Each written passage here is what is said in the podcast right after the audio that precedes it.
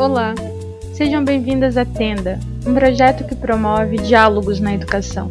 Neste episódio, Cristiane Tais e Marco Aurélio conversam com Gisele Coelho.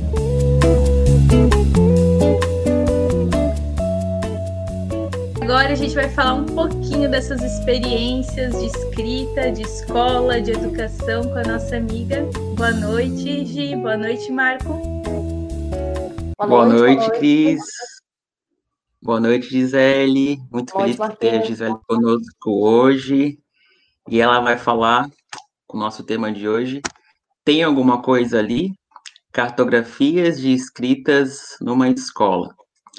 E vou brevemente introduzir essa mulher poderosa, que é a Gisele Coelho, grande amiga. A Gisele, então, ela é pedagoga formada pela UDESC, em Florianópolis. Ela é mestra em educação pela Universidade Regional de Blumenau, a FURB. Ela tem especialização em educação e cultura pela UDESC. Também é especializada em gestão do cuidado para uma escola que protege pela UFSC e ela é uma trabalhadora do Serviço Municipal de Blumenau e também coordenadora, é coordenadora. Ela exerceu várias funções aqui na cidade, na, na CEMED, no período de 2000 até 2003. E também foi diretora da escola professora Zuma Souza da Silva, no período de 2010 até 2015. E atualmente ela está trabalhando na escola professora Ela Altenburg. Então, Gisele, a palavra é sua. Falamos um pouquinho do teu currículo aí, essas coisas mais formais, mas eu quero saber quem é a Gisele ou, ou o que é essa multidão chamada Gisele Coelho, essas várias mulheres nesse corpo. Então, vou falar de algumas. Primeiro, agradecer o convite à Cris e ao Marco, dois, dois monstros afetuosos, duas pessoas que eu estimo bastante. A Cris um, há um pouco mais de tempo, temos uma história, uma breve história na escola que eu fui diretora.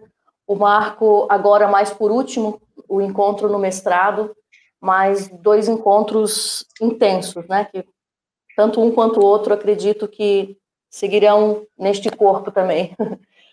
E a Gisele não é blumenauense, A Gisele veio de Florianópolis em 99 e sediei aqui, fiz o concurso público e não voltei mais. As pessoas me perguntam por que Blumenau e por que saí de Floripa, mas foi uma questão uh, de organização familiar àquela altura e as coisas se sucederam dessa forma e eu fui ficando. E, para falar a verdade, fui me apaixonando pela escola pública, porque em Blumenau foi a minha primeira experiência com a escola pública.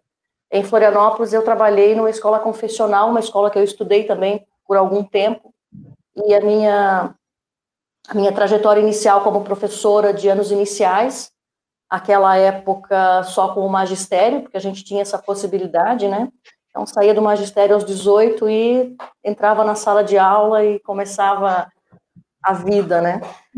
E nessa ocasião, eu sempre gosto de registrar um encontro que eu tive com uma coordenadora nessa escola que eu trabalhei, essa escola confessional, uma escola grande em Florianópolis, e que me instigou, me empurrou para a faculdade, porque até ali a coisa não não era tão cobrada, eu já estava dando aula, tinha um bom emprego, para que fazer faculdade? Eu sou uma mulher de quase 50 anos, então é, a gente fala de outro tempo, né? E essa coordenadora me me desafiou, fui fazer a faculdade. E uma coisa que eu também sempre gosto de mencionar a respeito da Tânia, que é essa pessoa, a professora Tânia Rocha, é que uma coisa que me instigava diariamente nas aulas uh, que eu dava para o meu grupo de primeira série, então, uh, ela, ela batia na porta da sala uma vez por semana, ela balançava um texto xerocopiado, xerografado assim, e dizia para mim: leia para você deixar de ser tia. Porque naquela escola a gente era chamada de tia pelas crianças.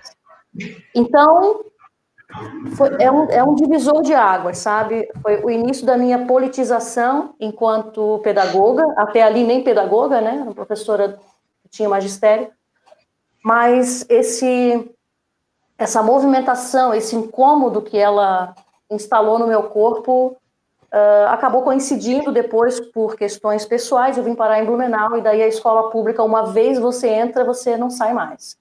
E eu só lamento que eu não conhecia a escola pública antes. Eu estou há 20 anos na escola pública só.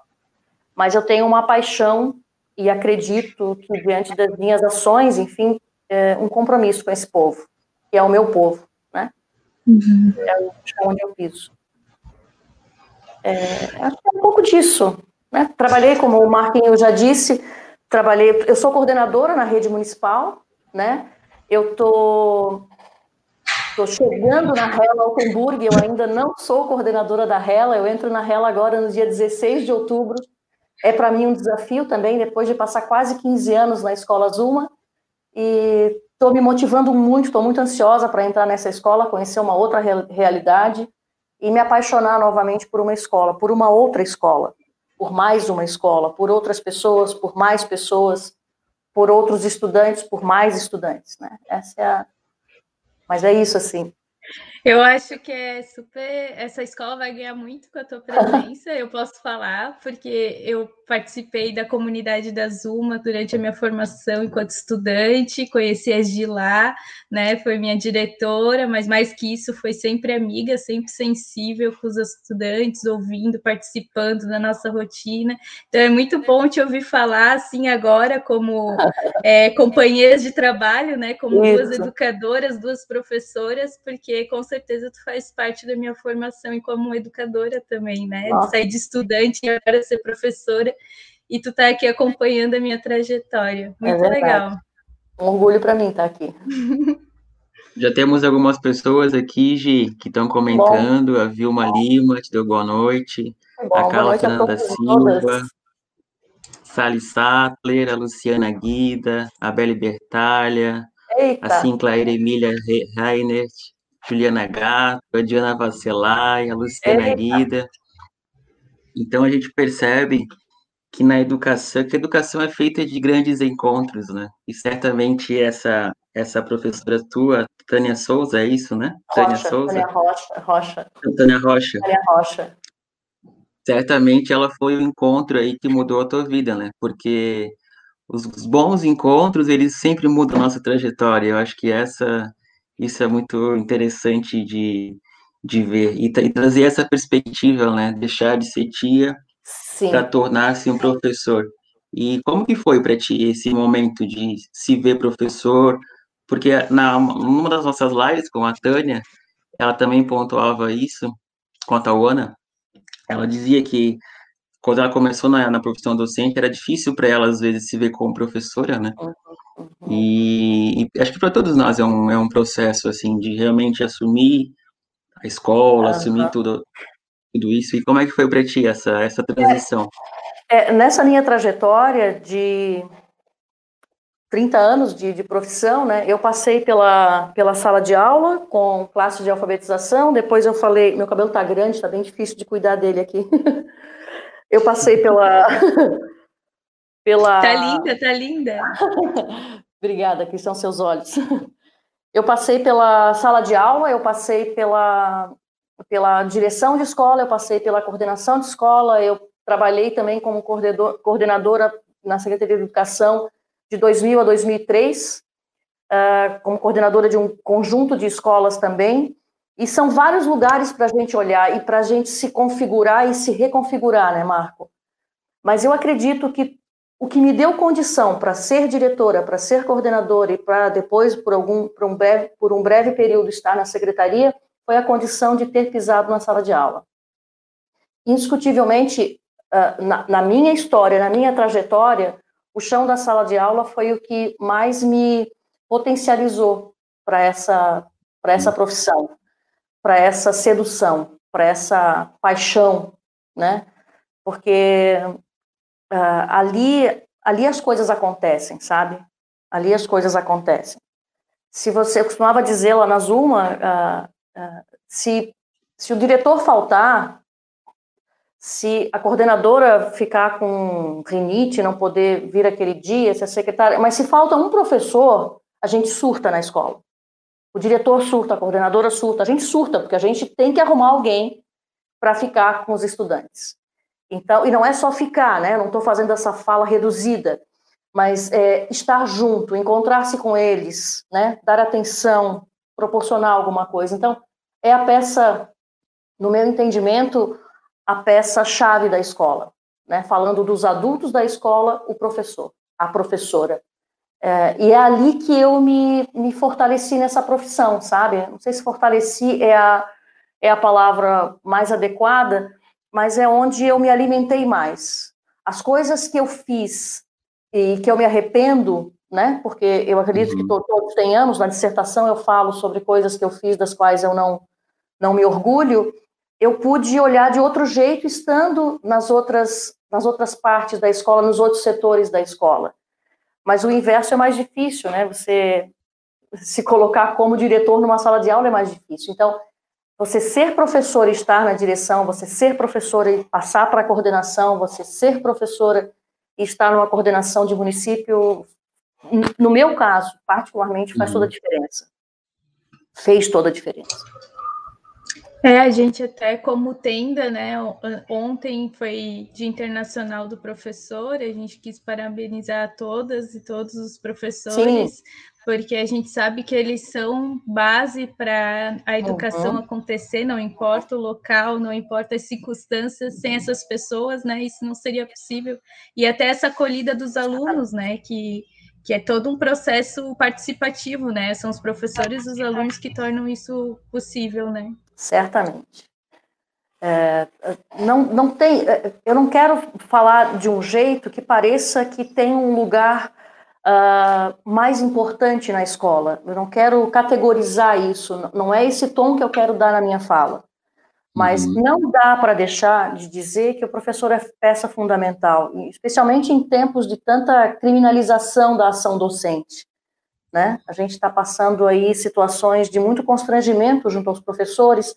Agora, com a situação da pandemia, os professores não querem voltar a trabalhar como se em algum momento tivessem parado de trabalhar, né? É, em algum, muito pelo contrário, o trabalho dobrou, a tecnologia se plantou na frente, né? Então, é, toda uma dedicação para além do que é o, o ensinar propriamente, o, o, democratizar o acesso ao ensino, a, a tecnologia como esse suporte, né? Para quem em sala de aula como eu, por exemplo, segurava o gizão ou o canetão, de repente tem que fazer aula online, né? Então, diante de tudo isso, dessa, dessa problemática que se coloca sobre as costas do professor e da professora, é que eu acho, acredito mesmo que a gente tem que valorizar esse sujeito. Eu penso em já... setores, né? Mas assim, eu quero dar uma ênfase nesse momento para o professor, a professora. Fala, Marquinhos. É muito bonito te ouvir falando, e já entrando no nosso tema, que a gente percebe que a escola é esse lugar dos acontecimentos, não apenas no corpo do professor, do coordenador, do diretor, mas também dos estudantes, né? Ou seja, a escola é um local onde coisas acontecem, milhares de coisas todos os dias acontecem, e de forma, e a, e a grande questão é, como que nós, educadores, como que a educação lida com aquilo que acontece com os alunos, com os estudantes, como que a gente transforma tudo isso em conhecimento? E não só um conhecimento ah, escolar, acadêmico, mas um conhecimento para a própria vida, né? Um conhecimento que é colado à vida. Uhum. E lendo as coisas que você escreve, que são tem uma beleza fantástica, uma lindeza intrínseca, eu fiquei pensando nisso, né? Como que a tua experiência grita, a tua experiência fala, a tua, a tua experiência nos mostra essa produção de saberes, de, de, essa produção de conhecimento que está para além daquilo que a gente consegue ver ou elucidar. Né? Uhum. E queria saber um pouco mais, então, dessas das tuas cartografias, das tuas andanças pela escola, desse monte de acontecimentos que uhum. se tornaram escritas. E se quiser comentar um pouco mais agora. Sim. Então, a cartografia, a pesquisa, a entrada para o mestrado também aconteceu lá na Zuma, porque é uma coisa que eu não não estava mais disponível para fazer, não queria mais, tinha passado por uma experiência frustrada lá em 2003 e uh, tinha fechado essa conta, sabe? Ah, tenho três especializações e vou fechar a conta por aqui. Aí entra um programa na escola, na nossa gestão, minha e da minha companheira Sinclair, na época, e entrou um programa do governo federal chamado PIBID, vocês devem conhecer, né? Programa que uhum. dava bolsas para os estudantes irem para a escola e trazia os professores, né, para a universidade de volta. E daí eu fui carregada para a universidade de volta através do PIBID. Tenho o maior orgulho disso. A, a minha orientadora, à época, era coordenadora do PIBID e me convidou para, né, assim, Gi, você não pode parar aqui, vamos estudar mais, vamos ver como é que fazemos isso, faz a seletiva. Ela me enrolou, acho que um, eu, enrolei, eu enrolei ela em cinco anos. Em cinco anos que eu estava lá, eu enrolei ela. Depois que eu saí da direção, aí eu falei, tá, vou fazer. Porque na direção a cabeça não funciona muito com é, espaços para você, né? Você está inteira se dedicando àquela comunidade, não, não há espaço para isso. Pelo menos na minha competência, né? Não, não achei que fosse capaz de fazer. E então o mestrado também parece que nasceu na escola, sabe? e não por uma necessidade de aperfeiçoamento, de carreira, porque é, reverbera muito pouco no salário, especialmente no nosso plano de carreira, vocês sabem disso, mas era um uhum. desejo que foi plantado em mim, por uma outra pessoa nesse momento, por uma outra coordenadora, que também me espetou pelo desejo de estudar novamente. E daí fui, seletiva lá, eu e o Marco nos encontramos lá, somos da mesma turma, e entrei com um projeto totalmente diferente, é assim que acontece no mestrado, né? A gente entra com A e faz Z, né? E acabou que as escritas, que é uma, uma coisa que está no meu corpo muito forte, que eu escrevo, eu leio, mas sobretudo eu escrevo, uh, e não estou falando de escrever contos, literaturas, não é isso, não é isso, eu estou falando de, de escrever de mim, de coisas que me chateiam, coisas que me deixam felizes, tem uns cadernos de escape, agora eu tenho uma pasta virtual, enfim, a gente vai se adaptando, né? E a coisa de escrever sempre me seduziu. Eu era daquelas estudantes de. E isso já estou falando da cartografia, tá? Já estou falando da minha pesquisa, porque uma das coisas que aconteceu uh, foi quando eu pisei na escola investigada, a escola Adolfo Konder, uma escola estadual, quando eu entrei na escola para cartografar por um mês, cartografar as escritas, eu não dei conta de fazer isso. Só com o olhar para as escritas da escola, porque as escritas que pulsavam em mim se expulsavam também, eram expulsas por mim do meu corpo e a coisa toda se confundiu. Aí sentamos, eu e minha orientadora, olha, parece que eu estou escrevendo uma biografia, mas não é uma biografia, é uma cartografia, enfim limpamos um pouco isso e decidimos então caminhar por uma cartografia, biografia, biografia, cartografia e as coisas se atravessavam, se não se anulavam, mas se atravessavam, eram linhas de força o tempo todo se atravessando e aconteceu essa cartografia. Fiquei cinco semanas na escola para olhar o que que aciona o desejo de escrever na escola que, que produz a necessidade de escrever na escola? O que, que acontece com a gente na escola? Né? O que, que nos provoca a escrever? Essa era a pergunta da pesquisa. Né? O que aciona o desejo de escrever na escola? E daí transitei por salas de aula, por sala de professores também, por corredores, por mesas, cadeiras, banheiros. E, e daí para poder ver o que estava lá e o que estava acontecendo, né? porque é todo um currículo, é tudo um currículo oculto também, né? Que não está só na, nos documentos, que não está só no caderno, não está só na lousa que o professor Sim. escreve. Quando tu fala é. dos banheiros, dos corredores, das mesas, eu lembro Sim. da época que a gente escrevia com lick paper e canetinha e deixava a nossa marca, tudo isso como nos move, né, na escola e às vezes não é sim, visto sim. nas pesquisas. Não é considerado uma escrita e é uma escrita legítima, né? Ela fala do sujeito, ela fala da paixão, ela fala da necessidade de falar, por exemplo, sobre sexo. Tudo aquilo que está ebulindo num corpo adolescente está na, tá na, nas portas dos banheiros. Uhum né, os desenhos também, né? As escritas desenhadas. O desejo, né? O desejo está estampado nas portas dos banheiros, né?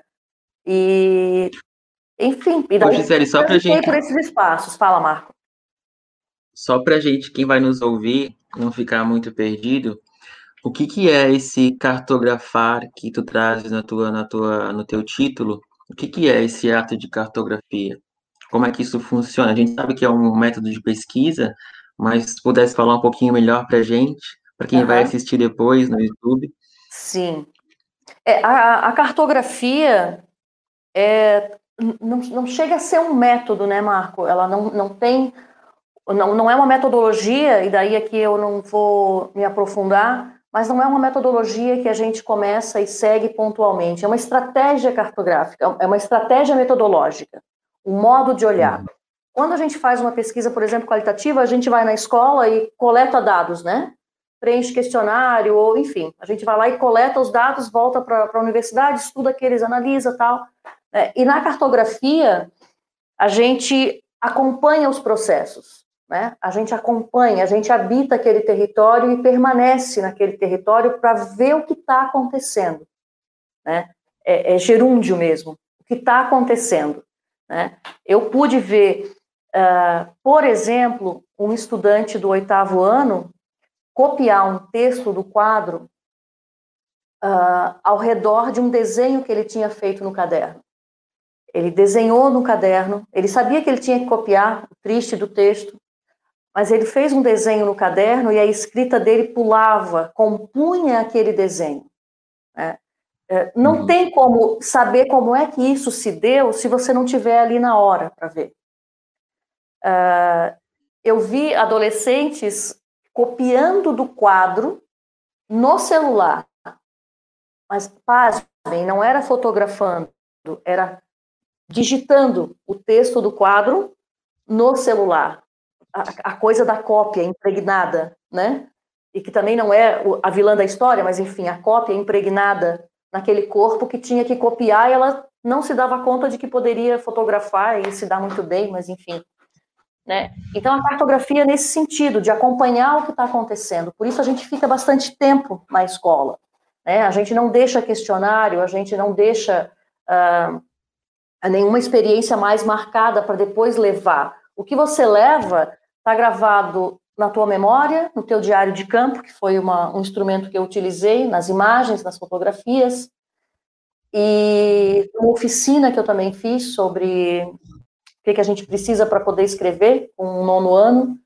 Uh, e esse material todo depois virou, então, uh, conteúdo para as análises, né? Mas a experiência de acompanhar o processo é a aprendizagem mais significativa, uma das aprendizagens mais significativas que eu pude ter durante a pesquisa. Aprendi isso para a vida. Vou voltar para a escola para cartografar experiências. É, a gente tem que aprender a uhum. acompanhar processos. Um pouco de É, um modo, é um modo que é um modo que está sempre colado à vida, né? então Sim. e que e que acho que traz a, os acontecimentos mais de perto, né? Porque você é. não está indo para a escola é. para escrever ou tentar dizer o que não o que não acontece, né? É muito Isso. algo que te acontece e que te acontecendo também muda a própria pessoa que está pesquisando, né? É. Porque eu imagino que nesse processo todo que você foi passando você mesmo foi, as coisas foram acontecendo contigo e foram uhum. mudando os teus pensamentos, os teus afetos. Com certeza. E isso é muito uma... interessante desse assim, na dissertação, Sim, na dissertação tem inúmeras experiências, especialmente no capítulo das análises, tem, eu relato inúmeras experiências. Uma, uma, uma delas, que foi bastante forte para mim, foi numa sala de, acho que também oito anos, oitavo ano, foi duas, uh, segundo ano, oitavo ano e o nono ano também na sala de, de oitavo ano, que uma menina me mostrou o final do caderno dela, assim, aquelas escritas fugidias que a gente tem, né, no, no final do caderno, e tinha um texto. E enquanto eu passei na sala para fazer uma outra coisa no ponto, se foi ao lixeiro, não sei, ela deixou o caderno aberto sobre a mesa e quando eu passei ela me cutucou e ela mostrou para mim, aí eu falei, perguntei, eu posso ler o que está escrito? Ela disse, pode. E daí era uma, uma carta de lamentações de um corpo uh, desproporcional aos padrões desejosos da nossa sociedade e um desejo de morte e um, sabe? E daí é, eu li, sou responsável por aquilo que eu leio, é, e daí tive que é, fui atacada, fui atravessada por aquela escrita. Não tem, eu não sei se um outro professor teve a oportunidade que eu tive, o privilégio que, eu tive de ler, mas acabei tendo que conversar com coordenação, direção e fazer algum tipo de intervenção naquilo. Uhum. Não, não é dessa maneira tão burocrática como eu estou dizendo aqui, mas no sentido de não dá para ler e fazer que não leu. Não é um palavrão no banheiro que você, oh, para que isso, né? Não, não é. É uma escrita de vida, uma escrita pulsante, é uma escrita sendo, não é uma escrita guardada, né? Então, tinha que acontecer. Só para contribuir nessa fala que o Marco fez de que atravessa a gente, atravessa a gente o tempo todo. É o... E o quanto essa tua pesquisa, né, faz a gente refletir sobre isso, porque muitas vezes é complicado quando a gente está nesse processo escolar, a gente se vê uhum. de fora, o que pode fazer, o que pode pensar diferente, porque a gente sabe o quanto é maçante, né, a rotina escolar, principalmente para os professores, Sim. E também para as crianças, porque não é fácil ficar ainda no modelo como a gente tem certeza. em muitas escolas, sentado, muitas horas e tal. E é legal que a tua escrita de vida e de experiência no teu trabalho faz a gente perceber essas outras, esses outros escapes, né? Essa, uhum, essa, uhum. essa escrita na mesa, essa escrita no banheiro, a forma como uhum. os alunos usam os cadernos. Então, isso faz a gente refletir. Não é uma regra, né? Que agora todos os professores têm que olhar o que os alunos escrevem no caderno, mas é uma coisa que sensibiliza, né? Deixa a gente atento para essas outras. Sim, escritas, tem muita. Né? Tem, uh, é um pouco do título da, da cartografia, né? Tem muita coisa acontecendo ali, tem muita coisa ali. E claro que a gente não vai conseguir olhar tudo, não vai conseguir dar conta de tudo, mas fechar os olhos é o mais grave. Né? Não querer ver é o mais grave. E daí, quando eu falo de ver, eu estou falando especificamente do que está escrito, da leitura para falar da pesquisa, né? Da escrita. Né? Eles dizem muito através das escritas. Eles dizem muito através do que está escrito. Um caderno de adolescente é cheio de paixão e de medo. E um caderno de um adolescente, um caderno de uma criança. Vou ilustrar de novo. Uh, eu acredito que quando eu fui para o segundo ano, eu expliquei a, a pesquisa, mas não dei muitas pistas. E quando eu cheguei na sala do segundo ano, a professora tinha, eu acredito, é uma hipótese que eu levantei, está na dissertação, uh, e não confirmei, enfim, de que ela tenha falado para as crianças que eu, ou tenha sabido de quem a informou da pesquisa, que a pesquisa era sobre escrita mais. uma escrita. Uh, como se eu fosse alfabetizadora e eu fosse avaliar o que as, as crianças escrevem. Então, naquele dia, no primeiro dia que eu fiquei lá, eles foram fazer uma produção de texto. Né? Porque acho que a professora, né, com todo o empenho dela, né, e com todo o respeito, ela foi fazer uma produção de texto. Tudo bem, não me apeteceu, mas e daí eu fiquei meio, foi meio desestimulante, né, tal, segundo, terceiro dia, acho, bem no comecinho, daí encostei lá, fiquei lá. E daqui a pouco, cara, um menino, oito anos, oito para nove anos, deu a volta assim por trás e chegou ao meu lado e mostrou o braço, é uma imagem que tem na, na pesquisa, e mostrou o braço aqui, ele escreveu o nome de um colega dele da sala, com canetinha, assim. Aí mostrou que aquilo foi fantástico, né? E daí eu falei para ele, cara, que lindo isso! Quem é o Caio? Quem é o João? Sei lá como é que estava escrito ali. Aí ele disse, é, nós somos melhores amigos. Aí a gente escreveu para ficar marcado, e o outro tinha o nome dele, assim. Aí a escrita funcionando, né? Se você não está ali nessa hora, se você não está com o corpo ali atento ao que está acontecendo, né, para considerar os passos da, da, de atenção também, que uma, uma autora que a gente usou também uh, apresenta para nós, se você não tem atenção, você não, não é tocado pela coisa, né? E, enfim, uh, tem, tem inúmeras ilustrações, tem inúmeras situações que a gente vê que a escrita pode na escola, que ela é potente Hoje, na escola. tu abres a tua dissertação com essa frase: dedico esta cartografia àqueles e aquelas cujas escritas em voz alta estão abafadas. Abafadas. E eu fiquei pensando enquanto tu falavas sobre o que, que por que, que a gente, por que, que eles escrevem e não falam? Porque parece que tem algo ou alguém ali que diz, não, a escrita é o campo onde eu posso colocar os meus afetos, mas a fala não. Eu não posso expressar pela fala nem pelo corpo, porque ainda existe um jeito que eu devo ser, que eu devo me comportar, mas sempre tem essa linha de fuga. E a uhum. escrita parece que ela aparece como isso, né? Uhum. Daquilo que eu não posso falar em voz alta, mas que eu posso escrever num lugar que ninguém que ninguém vai saber onde que, que fui eu que escrevi é. e que ninguém vai me condenar ou me julgar, né? Como a porta do banheiro, porque quem é que tu vai sabe saber que eu, que fui eu, eu criei uma, uma expectativa com a porta do banheiro e fui frustrada com a porta do banheiro, né? Uh, enfim, achei que ia ser uma coisa e foi outra.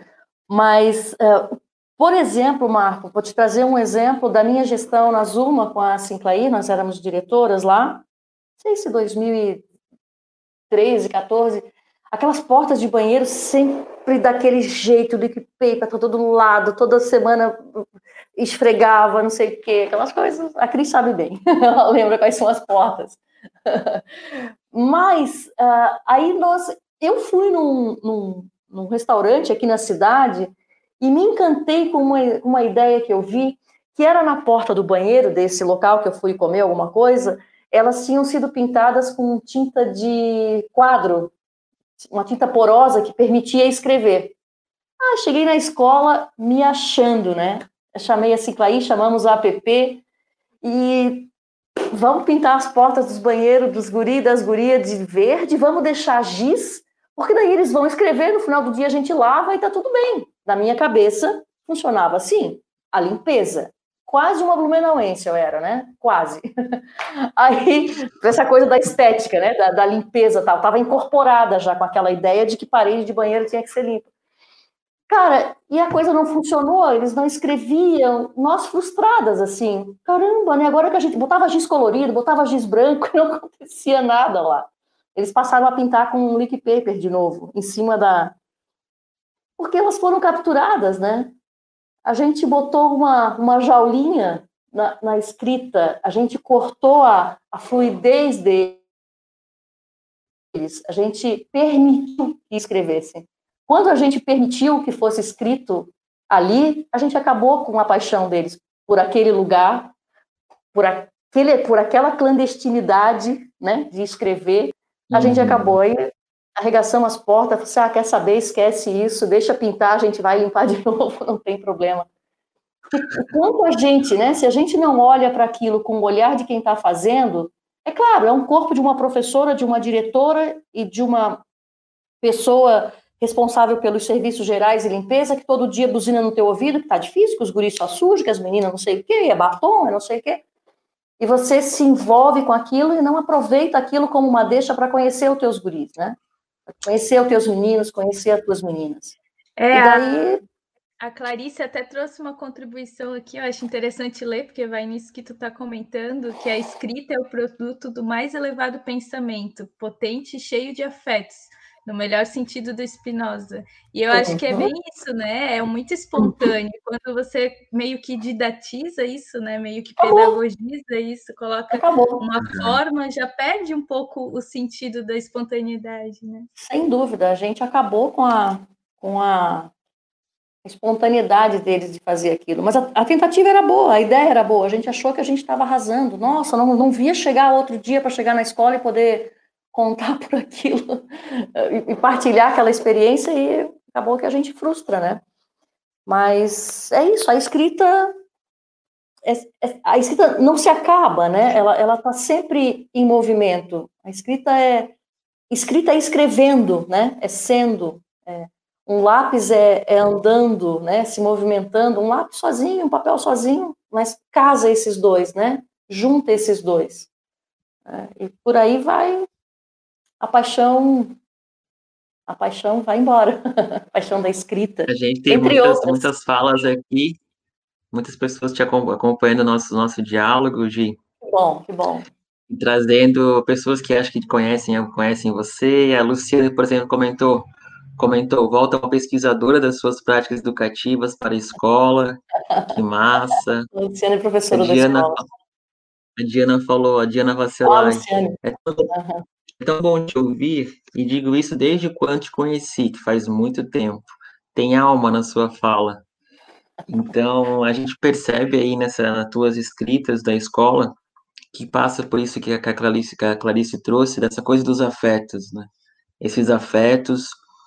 E eu queria saber um pouquinho mais de que parece que tem uma violência intrínseca, né? Na, nesse jogo todo de acontecimentos, né? E eu lembro que quando a gente conversava, às vezes, nas nossas aulas, tu comentava muito isso, que tu queria perceber quais eram essas violências uhum. e como que esses corpos da, da escola, como que os estudantes, né, como, como que isso acontecia com eles, porque ao não, ao não poderem expressar aquilo que sentem, aquilo que, usa, que afetam a eles, o, o que eles fazem, então, com isso, né? Uhum. É, é, é bem difícil. O corpo na escola é um corpo muito obediente, né, Marco? A gente, para conseguir ver escapes de um corpo tão disciplinado como é na escola, e especialmente na presença de uma pessoa estranha, que era eu, né, esse corpo fica mais disciplinado ainda, porque o olhar do professor, naquelas ocasiões em que eu estava nas salas, era mais severo sobre eles. Né? Uma chamada de uhum. atenção era: ah, tem uma pesquisadora na sala, você quer te aparecer, quer fazer não sei o quê. Então, aquele corpo ficava mais mais rígido ainda, menos movimentado, né? E na verdade eu vi bastante uh, nas escritas, nas imagens, através das imagens que eu coletei uh, dos cadernos deles, enquanto eles faziam, né? Então tem bastante imagem aqui que apresenta assim uh, pistas de violência, pistas de como a dessa garota que, né? que não gostava de si, enfim, por conta do seu corpo, tem a outra que xinga a professora de alguma coisa, né? Tem o outro que não escreve. Eu tive próximo a um garoto do nono ano que tinha um caderno lindo, mas ele não era alfabetizado, porque tudo que estava ali ele copiava do quadro. Eu fico imaginando o processo do que, que é um garoto de 17 anos copiar as coisas do quadro sem o domínio. Então, quer dizer, é, é, letra por letra, é claro que tem coisa na memória que já vai automático, mas ele não tinha o domínio. É uma violência pura. É uma violência calamitosa, né? Um corpo de 17 anos, e eu não estou dizendo que a responsabilidade é de A, de B ou de C, né? A questão é como que ele chega ali assim. Foi violentado. Inúmeras vezes foi violentado. Foi silenciado. Foi apagado para falar de uma escrita. Com certeza teve lápis arrancado da mão, digo isso metaforicamente para dizer, né, não pôde escrever, não pôde ser lido, aquele corpo não pôde ser lido, e foi, certamente foi jogado no mundo para trabalhar, para servir de massa, mas é, a violência, ela está na escola, e, e, e também a violência, tem essa essa violência que machuca, que nos incomoda, que me incomoda, uh, mas também tem um outro tipo de violência que nos. Uh, é difícil falar sobre isso, mas que organiza um pouco. E ela não é uma violência que te machuca. Por exemplo, eu sempre, uh, sempre identifiquei a cópia como uma violência, sabe? A cópia, fazer uma criança passar uma hora copiando coisa do quadro. Né? E isso, por isso, é uma violência, mas isso, pensando em outras coisas, pode ser importante para, o desenvolvimento daquela criança, na questão de atenção, na questão de eu vou precisar disso, vou ter que guardar isso para mim, né? Vou ter que ter isso para olhar depois, enfim. Uh, há, várias, há várias formas de olhar a, a mesma coisa, mas a violência que eu conversava contigo uh, lá nos começos, lá no mestrado, era sim o, a violência do corpo, aquela que rasga mesmo, né? E essa eu encontrei através das escritas, justamente por esse corpo estar muito disciplinado na escola. Né? Um corpo útil, como menciona Foucault, né? um corpo docilizado, disciplinado. É inter... Isso até na, quando tu comenta do, do aluno que escreveu no próprio corpo, né, a questão do nome do amigo, Sim. do afeto, como isso também se mostra, né, porque a gente meio que usa no literal ou no, no como um símbolo assim a escrita e aqui é falar do corpo meio metafórico, Sim.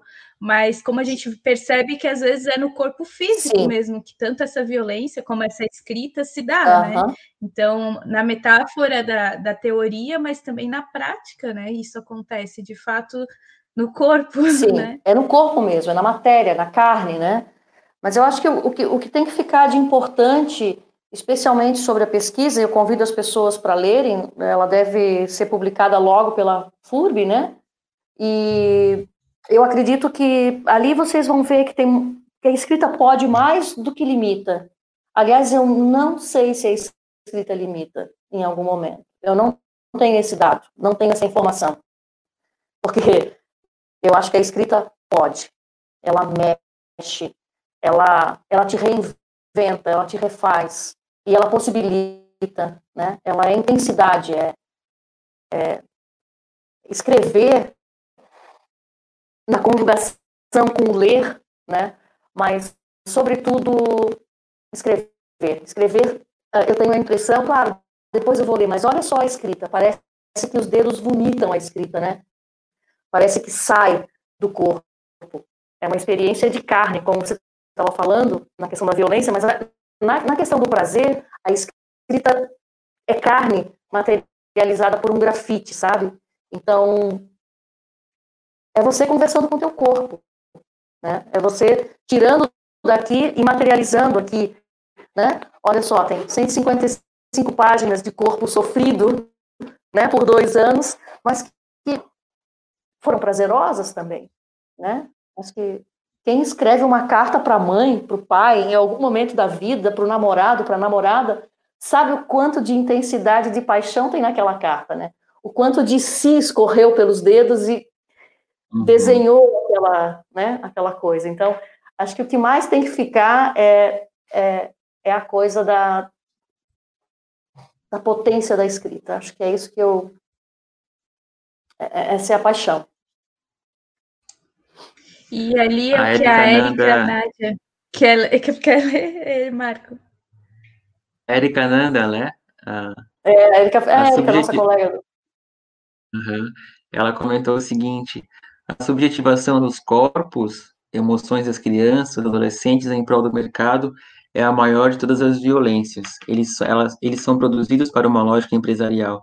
E nisso a escola é muito eficiente enquanto falavas, acho que até vai de conta que o que a Erika coloca, é como a gente é convidado a assumir uma identidade. E assumir uma identidade é sempre assumir pressupostos do que a vida deve ser.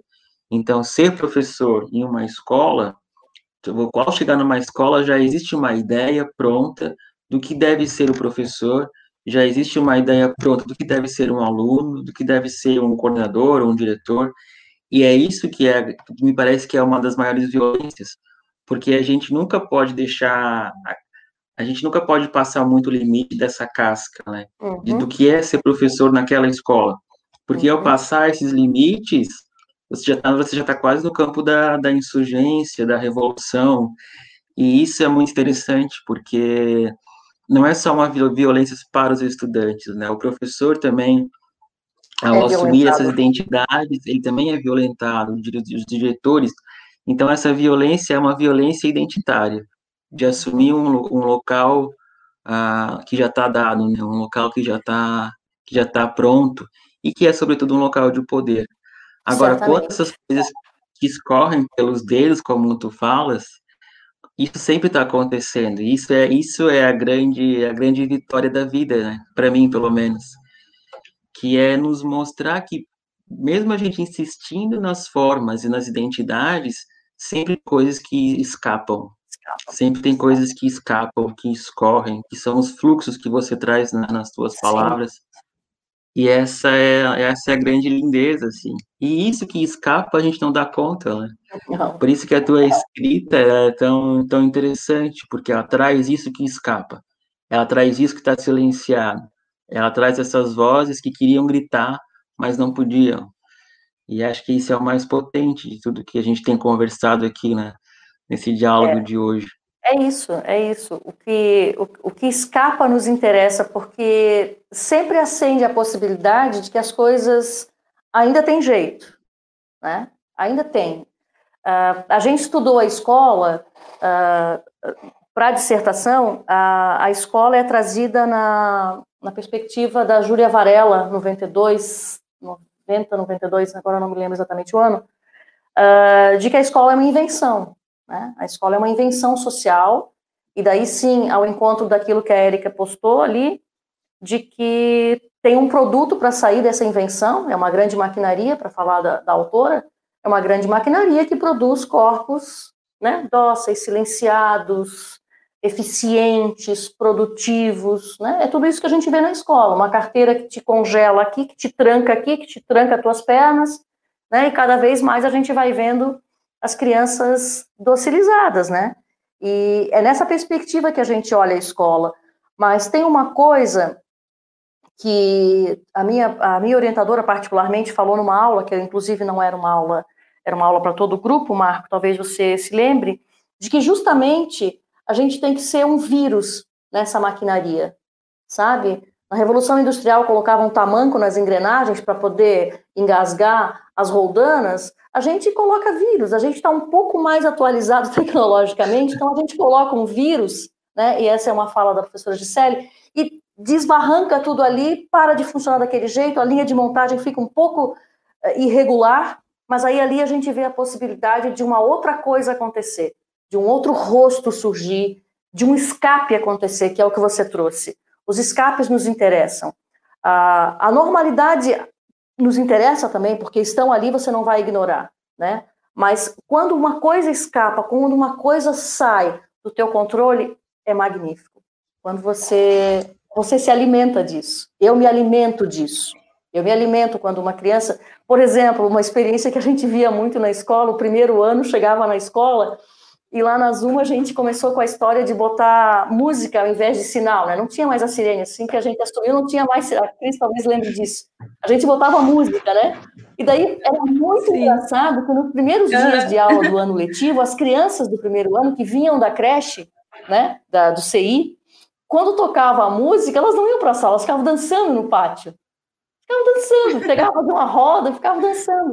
O que é música no corpo de criança, né? Mas a música naquela função, ela engessava e botava todos eles na salinha, porque era isso que a gente queria com a música. A gente. É, eu ia sabe? mesmo comentar sobre essa fala tu e do Marco, que a Gisele aqui também escreveu nos comentários, que lembrando né, essas tuas referências teóricas que, que você também citou no começo do Foucault, né, que é onde há poder a resistência Sim. e essa e essa violência ela se dá justamente onde não é possível essas resistências, uhum, né? Uhum. Então, aqui a gente está positivando o poder no sentido de que se você coloca isso em questão, se você começa a assumir que existe esse poder, esse outro que te poda, né? Você também tem a possibilidade de resistir a isso. Uhum. E as crianças fazem isso muito bem, o né? Tempo tuas falas. Todo, o tempo todo. Os adolescentes fazem isso o tempo todo. Os professores professores também resistem, há muitos professores que resistem, a direção que resiste, né? Seja para lá ou para cá, seja para cima ou para baixo, há resistência em, to em toda a escola, em todos os locais. A questão é a gente olhar para essa resistência e, e, e, se apropriar disso para fazer daquele espaço um espaço melhor, um espaço de possibilidades, né? É isso que a gente falava ali também. A escola pode, né? Quem vai pegar junto? A escola pode, né? A gente pode fazer daquele espaço tão quadrado, né, um espaço mais arredondado. É possível fazer. Eu acredito nisso. Eu vou, eu acredito nisso. Acredito que agora eu vou escrever outra cartografia voltando para a escola, não tão organizadinha como essa, mas uma cartografia que se inscreva no meu próprio corpo. E quando a, a gente tá pensa, tá né, a, o espaço como democrático, né, Gi, que nem foi a gestão e as escolas públicas aqui, né, enquanto for um espaço democrático, sim, nós podemos mudar e podemos repensar e refletir, Com errar certeza. e acertar, né, o importante é que isso se mantenha sobre Isso. todos, né? Que todos possam dialogar dentro do espaço escolar, até a comunidade, né? Isso que é importante manter o desejo aceso, né? Não silenciar as pessoas, muito pelo contrário, fazer grandes rodas de conversa. Ainda que em tempos de pandemia a gente esteja fazendo isso hoje aqui sem o abraço, mas o encontro está uhum. aqui, né? A gente não está se abraçando, mas é uma outra possibilidade de fazer encontro. Então é reinventar essas coisas, fazer de novo, fazer diferente, não deixar que a coisa se ingesse, se cristalize e nos convença de que não é possível. Deixa as coisas escaparem, né, Marco? A Belle Bertali fez um comentário aqui que já me puxou. Eu ia ler outro, mas agora eu vou ler esse já. ela puxou uma coisa legal, que ela diz o seguinte: é louco, porque dependendo da perspectiva, apesar de produzir esses corpos dóceis para algumas crianças e famílias conservadoras, a escola também se torna um espaço de libertação e encontro com realidades possíveis. É, é, é, é, exatamente esse jogo que é a escola, né? Claro que a gente falou das violências, mas também tem esse, esse, esse contraponto que é tudo isso que acontece que está escapando, né? Uhum. O que quanto de liberdade que tem, eu acho que também é por isso que a gente tem que defender a escola nesse tempo. E como a Gisele falou, a escola pode, né? Escola pode, e isso é muito importante, porque uhum. defender essa escola que pode e lutar por essas possibilidades. Uhum. Porque se logo não tivermos nem isso, que teremos, né? Possibilidades. Se a escola é a gente vê aí o desmanche, as tentativas de desmanche Sim, da educação, de algumas disciplinas tão fundamentais para o pro, pro, pro, pro conhecimento, né, sobretudo as disciplinas de áreas humanas, como a arte, a filosofia, a sociologia, a gente vê sempre nesse currículo é, que está posto um campo de disputa. E nesse tempo de pandemia que a gente está tá sofrendo esse êxodo né, da realidade para o virtual, eu fico a pensar assim, como que a escola vai aparecer depois de tudo isso, né? Uhum. Então, acho que nós, educadores, temos que lutar por essa escola que pode, lutar por esse lugar que é um lugar de, de confronto, mas que também é um lugar de muita possibilidade e de muita vida, né? É, para muita, muita resistência, né? Você está falando ali só para um ganchinho esse, o que a Belle trouxe, né? Esse mesmo corpo que encontra espaço, espaço mesmo, vamos falar da, da geografia da escola, espaço para se libertar em casa, é um, é um, um corpo que em casa está mais docilizado, porque em casa ele está se mexendo num apartamento que tem uma estrutura um pouco menor. A gente viu, viu isso acontecer perto da Zuma, a crise é da região, sabe disso, né? Que as crianças, que eh, a quantidade de prédio que cresceu no entorno daquela escola né, de condomínios grandes. Né? Há 10 anos atrás, nós tínhamos um perfil de criança. Hoje nós temos uma criança que não para de correr na escola. Ela não, ela não senta na escola. Né? Porque esse corpo está tão travado em casa que ela não quer repetir esse mesmo movimento, ou não repetir, ou não fazer um movimento na escola. Né? E é claro, depois de uma pandemia, depois de tempos confinados como estamos, ainda que com pequenos escapes também de casa de vó e isso e aquilo, nós vamos receber uma criançada que vai precisar muito de nós e nós deles, porque nós também estamos afetados por essa condição que a gente está vivendo nos últimos meses.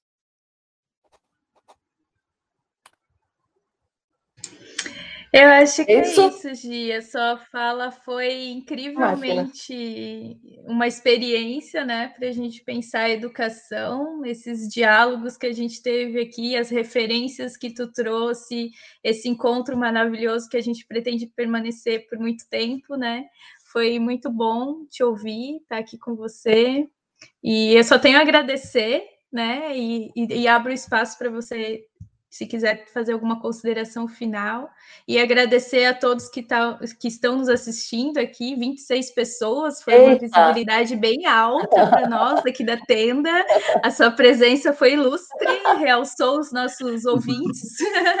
Que legal, e, feliz. E é isso, muito obrigada. Imagina. Eu só quero agradecer a oportunidade, Marco, da Cris, desse povo que pensou nessa tenda, que armou essa tenda aqui, que me chamou para baixo para ficar juntinho e conversar. E muito feliz pelas pessoas que estiveram conosco, que estão aí ouvindo. Eu não sei exatamente quem são, mas muito legal saber que são muitas. né, que são mais de três, então não somos só seis. Né? Sim, são e... muito mais. Ótimo, eu fico muito feliz e peço desculpas pela brevidade, pelo atropelo, sempre dá um nervoso, mesmo que virtualmente, a gente tem um friozinho no estômago, a pessoa está perto de se aposentar e ainda tem frio de falar, mas assim é bom, eu, acho né? que isso, é, eu acho que isso faz da gente sempre uma experiência nova e não uma repetição de tudo que a gente sempre viveu. Eu sou muito grata a vocês, muito grata aos comentários, às pessoas, à vida, a presença de vocês. Muito obrigada. Obrigada. Cris, Gisele, muito obrigada pela, pela oportunidade de hoje conversar com vocês. É. Acho que a gente conseguiu um grande diálogo, não só entre nós três, mas com uma multidão aí, como aqui já, já assinalou. E tu és uma mulher potente, maravilhosa, eu me admiro muito a sua pessoa. Queria te agradecer imensamente por estar aqui hoje e por poder transmitir esse conhecimento que está tá escrito, mas para tantas pessoas agora, né? Eu acho que esse é o mais fantástico. Então, a nossa gratidão para você e se precisar de nós, é só chamar, estamos aqui que você precisar, a palavra é sempre sua. Da mesma forma, estou à disposição dos que nos ouviram e de vocês dois também. Então é isso. Boa noite, pessoal. Até.